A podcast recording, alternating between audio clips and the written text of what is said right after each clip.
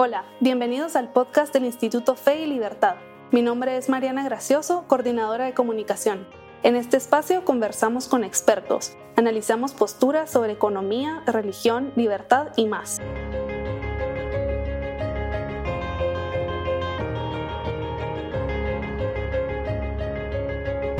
En episodios anteriores, historiadores y filósofos conversaron sobre los aspectos que definen nuestra identidad como chapas la importancia de la historia en la apreciación de nuestra cultura y de nuestro país, así como los retos a los que nos enfrentamos en la lucha por la unión de nuestros ciudadanos.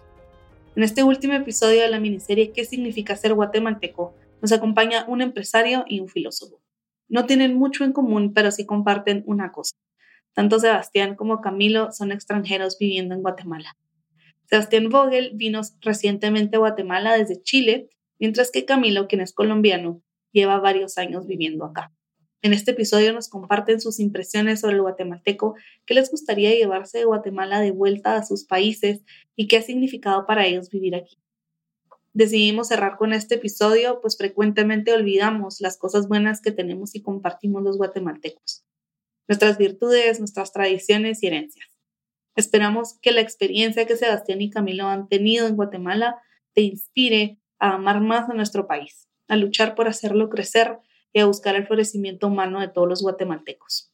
Bienvenidos a este episodio, ojalá lo disfruten y feliz Día de la Independencia. Bienvenidos Sebastián y Camilo y muchísimas gracias por acompañarnos en este episodio, el tercero en nuestra pequeña serie en la que estamos tratando de profundizar sobre qué significa ser guatemalteco. Muchísimas gracias por estar acá. Gracias por la invitación. Claro, para empezar, quisiera preguntarles, bueno, más bien pedirles eh, que se presenten y que nos cuenten cómo llegaron a Guatemala y cómo fue su proceso de adaptación en el país. Eh, si quiere, podemos empezar con, con Sebastián. Bueno, yo la verdad es que llegué a finales de abril a, Guatemala. Em, soy chileno, eh, aunque parte de mi vida profesional también la viví en España, en Alemania y la última parte estaba, había vuelto a Chile, estaba trabajando y toda mi vida ha estado relacionada al retail. Y, y bueno, por eso mismo fue que me contactó el, el grupo Distesa para invitarme a un proyecto muy interesante y profesionalmente súper atractivo, enfocado a todo lo que era la experiencia cliente y la omnicanalidad. bueno, empezamos a hablar, conocer a las personas, al grupo y el proyecto y me quedé embobado con, con todo la idea de lo que quería hacer. Es un país con muchas oportunidades y muchas cosas en las que uno puede aprender y, crecer profesionalmente. Y, esa fue la, la, forma que por primera vez llegó a mi, a mi radar un poco Guatemala como, como país, como oportunidad para ir a, hacer un un tiempo de mi vida junto con mi familia y venirnos para acá con maleta, bombo y todo lo, toda la historia. Yo antes de eso, la verdad que Guatemala era como un país más desde Centroamérica y no, no, lo, no lo tenía en el radar. Ubicado geográficamente, sí, ¿no? Al sur de, al sur de México y ahí como uno de los países importantes de Centroamérica, pero la verdad que uno tenía la historia de, maya cuando aprendí en el colegio y como, como unas pinceladas un poco, pero la verdad que ya con decir que al, el, primer día supe lo que era chapín, ser chapín y, nunca había escuchado ni siquiera esa palabra y um, a través de las personas y la gente que fui conociendo, uno se va em, empapando tanto la cultura, la forma de ser y le va cogiendo un cariño al país y a las personas gigantesco. Qué lindo, qué lindo escucharlo. Y, y muy interesante que, que acaba de llegar. Eh, antes de empezar, nos comentaba Sebastián que él todavía sigue en esta fase de enamoramiento y ojalá que le dure mucho, mucho tiempo también. eh, Camilo, eh, para quienes nos han escuchado por más tiempo, saben que Camilo ya lleva bastante tiempo viviendo en Guatemala. Camilo, ¿cómo, cómo fue su proceso de adaptación en, en Guatemala y, y por qué paró aquí? Súper. Eh, igual, gracias ah, por la invitación, Sebastián, mucho gusto. Pues ah, yo soy colombiano, eh, viví 18 años en Colombia, de ahí me pasé 6, 7 años en, en España, pues formándome, estudié ahí en, la universidad. Y pues por el azar, yo no sé la, la vida cómo es de particular, pues terminé conociendo a una, la primera y única chapina, a propósito del término, en, Barcelona y, y, pues nos hicimos novios. Cuando terminé mi formación, tomamos la decisión de, de, pues, de venirnos a, a, Guatemala. Yo ya había venido un par de veces por, por turismo, pero vine por ella también, ¿no? Es decir, ella fue la que me invitó. Llevo aquí tres años y medio aproximadamente. Eh, igual, súper, súper contento. Les confieso que las primeras noticias que tuve de Guatemala, pues si vienes en el colegio, efectivamente, pues uh, por, por, la clase de geografía, de historia, de los mayas y ese tipo de cosas, pero no algo así más, no sé, como, como eh, detallado. Y lamentablemente las noticias que había escuchado sí eran algo preocupantes respecto al tema de la violencia. Por ejemplo, sí me tenía un poco preocupado eso. Pero después de tres años aquí, la verdad estoy igual, supremamente contento como, como Sebastián, eh, enamorado del país. Creo que es, es, un espacio, una nación con muchísimas, muchísimas oportunidades y que pues afortunadamente en lo particular me ha recibido muy bien, he podido desenvolverme en lo que me apasiona, que es la academia. Así que, que bien, pues aquí vivo con, con mi esposa Chapina a propósito. me encanta escuchar sus historias porque a veces uno adentro de Guatemala piensa, si yo quiero estudiar esto o quiero dedicarme a tal cosa, me voy a tener que ir a otro país a vivir. Y, y tenemos aquí el ejemplo de Camilo, que es académico, y de Sebastián, que, que trabaja en una empresa muy grande en Guatemala, eh, desarrollándose profesionalmente y, viviendo una, una vida también personal eh, floreciente, digamos. Entonces, me gusta, me gusta escuchar eso. Y también me gustaría que nos contaran qué oportunidades han encontrado aquí en Guatemala y qué retos también se han enfrentado, tanto en, el, área eh, laboral como en el área personal. No sé si tuvieron algún shock cultural que se haya, digamos, que se pueda ver tanto en el área personal como en el área laboral. Yo, yo creo que, a ver, uno pensando como país, yo creo que la gran oportunidad está, por un lado, en tema de la conectividad y, y el tema de la, de la infraestructura vial. Un poco a uno, a uno le choca eso. ¿Dónde está? Uh, 200 kilómetros. Ah, vale, ¿cuántos son? Seis horas. Tú, seis horas de viaje. Pero ¿qué pasa? Um, sí. hay, hay un tema ahí que, que potenciaría mucho lo que es el desarrollo del interior, lo que serían el, la, las regiones en general, el que uno pueda llegar más fácilmente, tanto como turismo, como, como incluso la infraestructura para, para la, las empresas y todo el desarrollo económico del país. Creo que ahí hay una oportunidad gigantesca y que va a ser uno de los saltos fundamentales que va a tener que hacer el país para, para ir, seguir, seguir avanzando en el crecimiento económico. Ya a los retos del, de la sociedad, yo creo que es un poco el apoyo y el desarrollo de los jóvenes, los niños, tanto en la parte académica como en lo espiritual.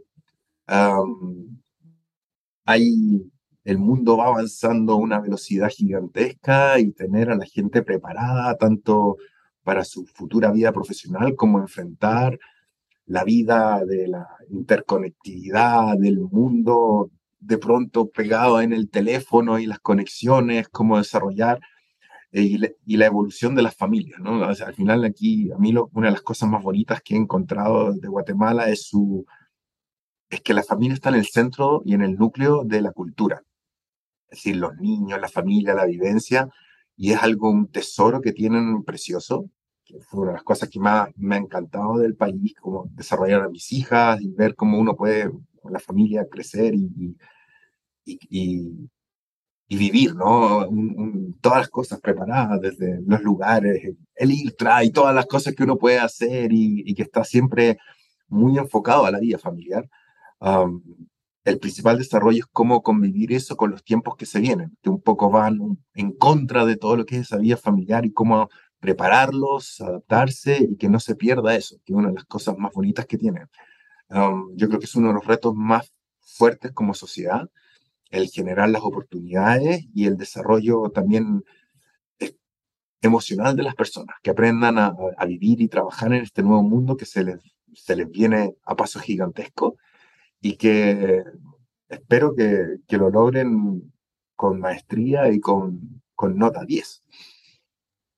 Buenísimo. Camilo, quisiera agregar algo.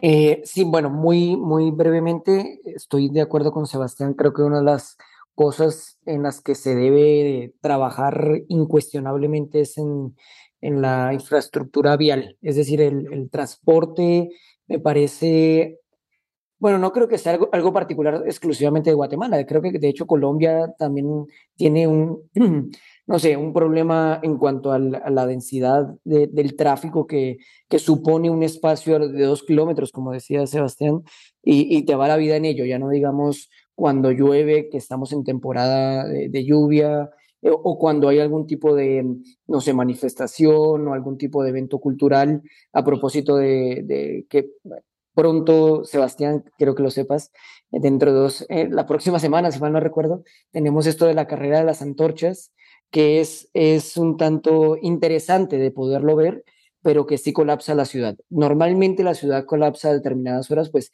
este día en particular es todo el día.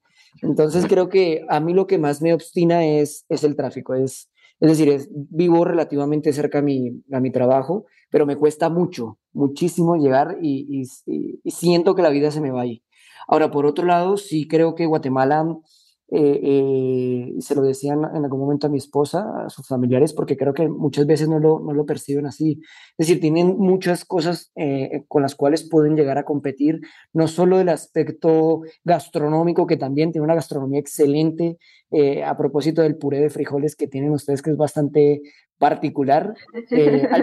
al principio me pareció muy extraño desayunar frijoles en el desayuno, pero, pero vaya, que, progresivamente ya me he chapinizado.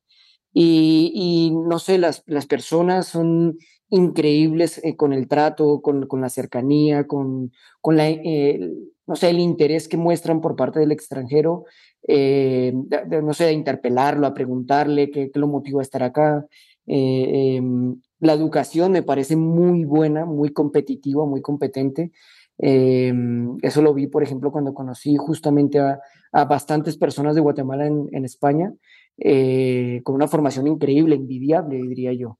Y en cuanto a, mm, a lo académico, justamente, que es en lo que yo me desenvuelvo, eh, sí veo que, que, hay muchísima oportunidad de competencia por parte de los jóvenes a, al extranjero y eso es un punto fuerte que se tiene que seguir incentivando para que justamente cambien muchísimas de las condiciones en las que se encuentra Guatemala, mm, malas o, mejorables, pongámoslo así, eh, que, no creo que, sea complejo o, que no sea imposible, vaya, de, de, resolver. Ya dijimos, vaya, una cosa es el tema de, del transporte, creo que debería haber un buen transporte público, sería una cosa excelente, pero, pero bueno, eso sí lo veo más a largo plazo. Pero bueno, en general, bien.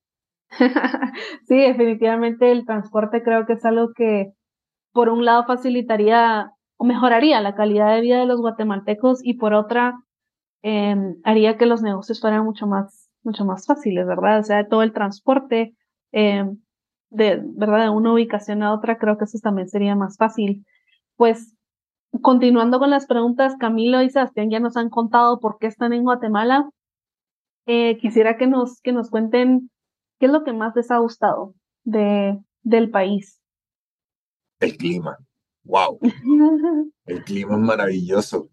Eh, yo creo que yo creo que los chapines no, no se dan ni cuenta de lo maravilloso que tiene el clima. De, uno se despierta a las 5 de la mañana y uno ya puede estar en camiseta y, y salir a cualquier hora en la noche. Um, bueno, no, yo no sé si Camilo era de Bogotá o no, pero son ciudades que son frías. Bueno, uno viene acá con toda su, con toda su ropa y se da cuenta que hay más de la mitad nunca la voy a usar. Probablemente.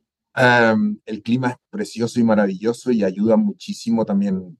Yo creo que el clima también marca un poco lo que es la alegría de, los, del, de la misma sociedad, de los grupos. Es decir, el sol, el que esté. Um, es envidiable el clima que tiene. Yo creo que.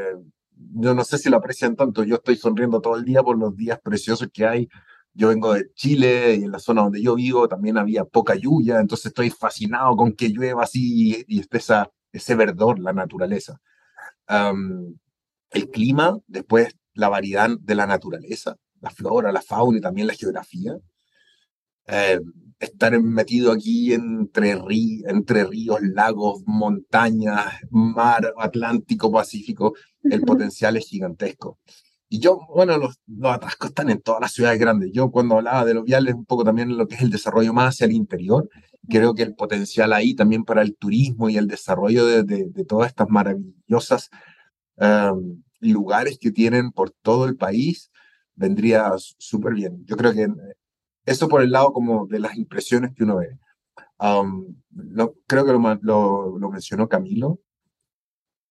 Son tan amables, por Dios que son amables y, acogedores, en general todo el mundo a nivel de los servicios, las personas, al conocer, y eso hace que uno, la verdad, em, se sienta muy acogido y muy rápido. Entonces tienen una, forma de ser y son, yo creo que de los tesoros grandes que tiene este país, su gente y, y la naturaleza que los rodea, en general. Genial, Camilo. Sí, y completamente de acuerdo. Creo que el tema de los paisajes es una cosa completamente envidiable. Es decir, ahora mismo donde estamos rodeados por, por árboles, donde vivo yo igual, es decir, el, el hecho de conservar tanto verde es, se agradece. El clima de 10, eh, aquello del, país de la eterna primavera, por supuesto que es fenomenal. Yo no consigo estas personas que dicen que les gustan las estaciones, aquello del invierno y el verano así extremo. A mí me parece realmente catastrófico. Eso, aparte que el armario tienes que tener ropa para todos los, cuatro tiempos, ¿no? En este en particular es muy, muy agradable el clima. Eh, concuerdo con Sebastián aquello de que te da felicidad justamente es, estas eh, como pequeñas variaciones.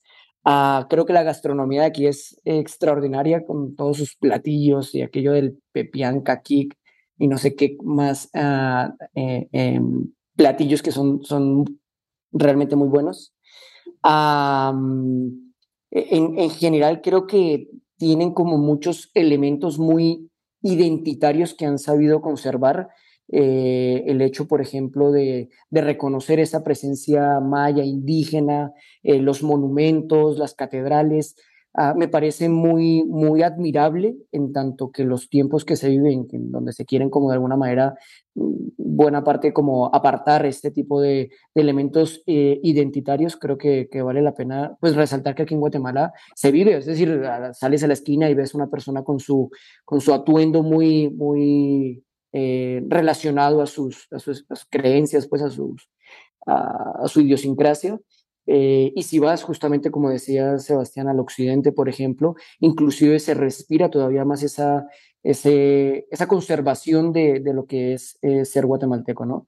Y mm, otra cosa que también me parece muy a destacar es el respeto o la conservación por lo que ya decía Sebastián en algún momento, la familia, los elementos nucleares, ¿no? Es decir, eh, el hecho de proteger a la familia como la institución más importante, el hecho de que Guatemala sigue siendo bastante conservador en algunos elementos, creo que me parece muy importante restacatarlo. Eh, a propósito de las diferentes problemáticas que inclusive se viven en Chile o en, o en Colombia, ¿no? Entonces creo que em, de alguna forma pues da tranquilidad el, pensar tener familia aquí, por ejemplo, el pensar construir una, una, una, vivienda aquí, una familia, es, es algo de lo cual creo que hay otros espacios, otros países que, que se pensarían dos veces, por ejemplo. Entonces, y concuerdo por último con el tema de las personas, a veces da hasta pena, me siento a veces hasta mal, es decir, son muy, muy, muy abiertos, tienen una apertura con los extranjeros que me parece extraordinaria y, es muy agradable sentirse querido eh, y que, sean tan, tan, tan así. Eso. Qué lindo escuchar todos los piropos que le echen a Guatemala y a su gente. Y antes de pasar a la, a la siguiente pregunta, quisiera preguntarles em, de, de, esto que han mencionado, quizás se les ocurra algo más, que ustedes quisieran regresarse a su país o quisieran que se viviera en Chile o en Colombia hay algo de Guatemala que, que si pudieran llevarse en el bolsillo y después llegar a presentar a todo el mundo, ¿qué sería?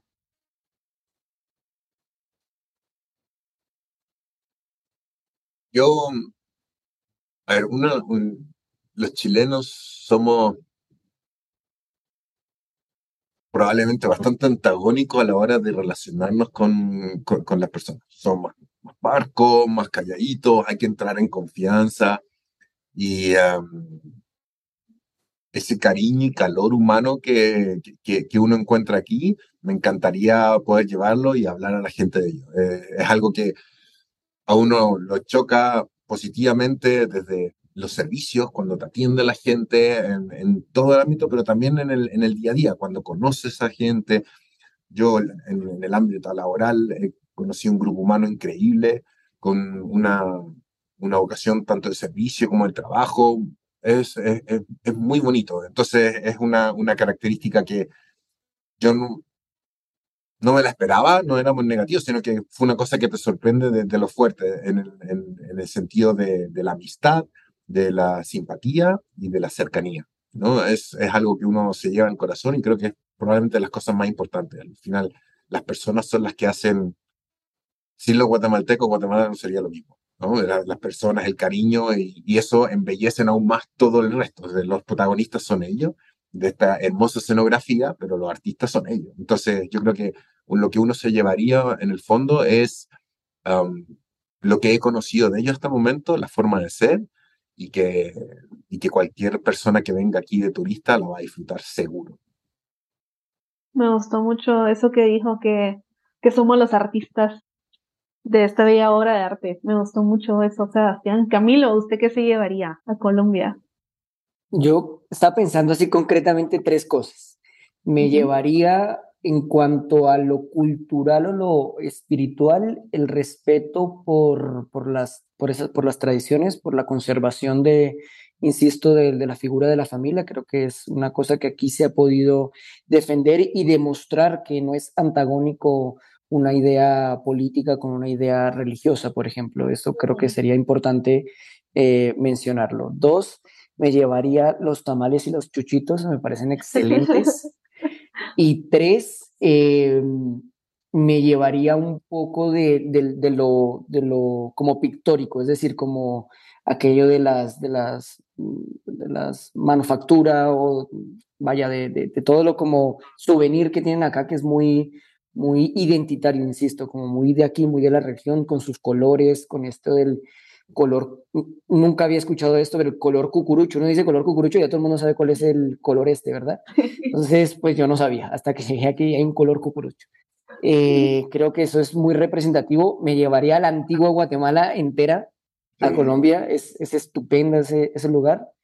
Eh, creo que esos son como los, las cosas que más, digamos, bueno, hay muchas otras evidentemente, pero que, que más eh, identificaría. Hay una más, creo que el, la, como dirían en mi país, el perrenque, es decir, la actitud emprendedora, que indistintamente de las posibilidades económicas, sociales, como que hay actitud de querer emprender, de sacar a Guatemala adelante. Creo que vale la pena también, como que muchos de los, de los países hermanos nos, como que nos de ese tipo de sensaciones de tirar adelante el, el, el país. Excelente. Para, para cerrar, eh, si ustedes pudieran definir al Chapín en una palabra, ¿qué palabra sería y por qué? Familia. Familia. Bien, voy a sonar un poco, no sé cómo voy a sonar. Serían dos palabras. Definiría a, Guatemala con, fe y libertad. Creo que es, un sincretismo entre la posibilidad de que cada uno de nosotros, guate, guatemaltecos o no, tengamos la posibilidad de hacer lo que queremos, de buscar e ir a por, las, nuestras convicciones, ¿no? nuestros sueños, a, construirlas y que hay man, manos que nos ayudan a ello. Y la fe, eh, elemento del cual nadie puede prescindir en tanto que es el, el pilar, no el cimiento. Entonces, fe y libertad creo que podría ser las, las dos palabras. Sí, yo, y una fe muy alegre, ¿eh? una fe llena de alegría. Eso es, esa es como la otra parte. Bueno, hay gente que tiene una fe un poco triste, así como de, y es una fe con mucha alegría, con mucha ilusión. Entonces yo creo que eso es una, una característica de, del Chapín que lo describe. En el fondo es una, una fe que le da ilusión, alegría y, y una visión hacia adelante no, está, no se está ahogando en penas ni pasado, sino que siempre es como con una sonrisa en la cara apuntando hacia, hacia el futuro. Me encanta. Muchísimas gracias, Sebastián y Camilo. Antes de despedirnos, ¿quisieran agregar algo? Dale, Camilo.